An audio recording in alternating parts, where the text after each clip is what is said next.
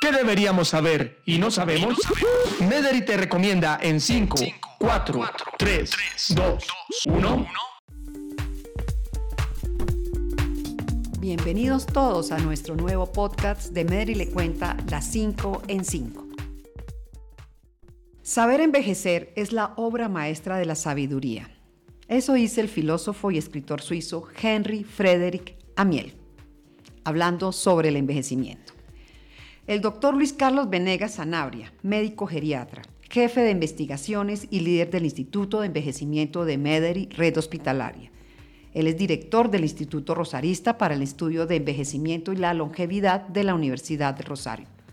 Es quien nos acompaña en el podcast de hoy. Doctor Venegas, un cordial saludo y bienvenido. Cordial saludo a Ana María y un saludo a todos los que nos escuchan. Doctor Venegas, ¿sabemos envejecer? La respuesta corta es no, porque es que ni siquiera sabemos cuándo empezamos a envejecer. Creemos que envejecer son solo las personas mayores, pero resulta que yo desde que cumplo los 20, 25 años ya estoy en un proceso biológico de envejecimiento. Bueno, ¿y qué es eso del envejecimiento saludable? Cuéntenos, por favor.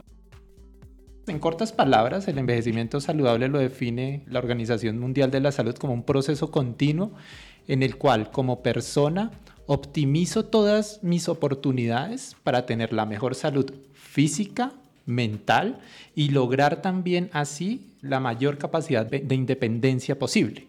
Es decir, que yo no dependa de otras personas ni de terceros para poder hacer mi vida común y corriente. ¿Y eso implica tener enfermedades que de verdad nos deterioren? Curiosamente no, hace ya muchos años, también la misma Organización Mundial de la Salud en uno de sus eventos, más o menos en el 1957, dijo que la salud en las personas mayores no se define en términos de enfermedad, sino en términos de función. Es decir, yo puedo tener muchas enfermedades, pero si todas esas enfermedades no me comprometen mi función y yo continúo siendo independiente, movilizándome, teniendo una, una buena calidad de vida, bajo ese concepto yo soy saludable. Es decir, el envejecimiento saludable no implica que yo no tenga enfermedades, sino que esas enfermedades no me afecten mi función y obviamente mi calidad de vida, que es lo más importante. Y en ese orden de ideas, como lo bien lo está mencionando, puedo seguir siendo funcional a pesar de tener ciertas enfermedades. ¿Cómo promovemos ese envejecimiento saludable? Es un tema interesante de cómo promover el envejecimiento saludable porque va más allá del control de las enfermedades, que si bien se debe hacer un adecuado control de las enfermedades, si yo soy hipertenso, asistir a mis controles eh, para la tensión, si yo soy diabético, asistir a mis controles eh, para la diabetes, pero también tengo que acompañarle de un tema muy importante y es, por ejemplo, actividad física. Debo mantenerme físicamente activo.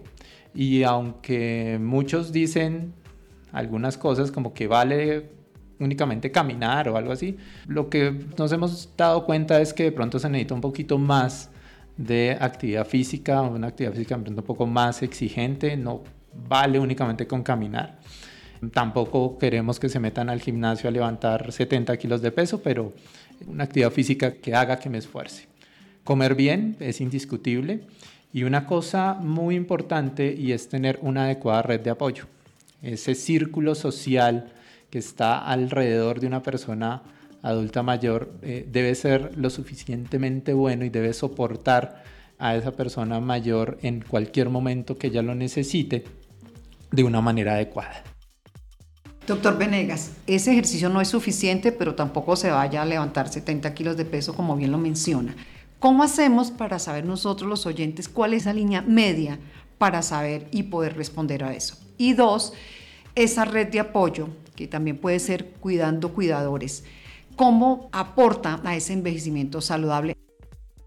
Esa línea del ejercicio eh, es un poco complicada de manejar, pero yo les diría sencillamente hagan el ejercicio que a ustedes les genere algo de cansancio, que acelere un poquito su ritmo cardíaco, inclusive que los haga sudar.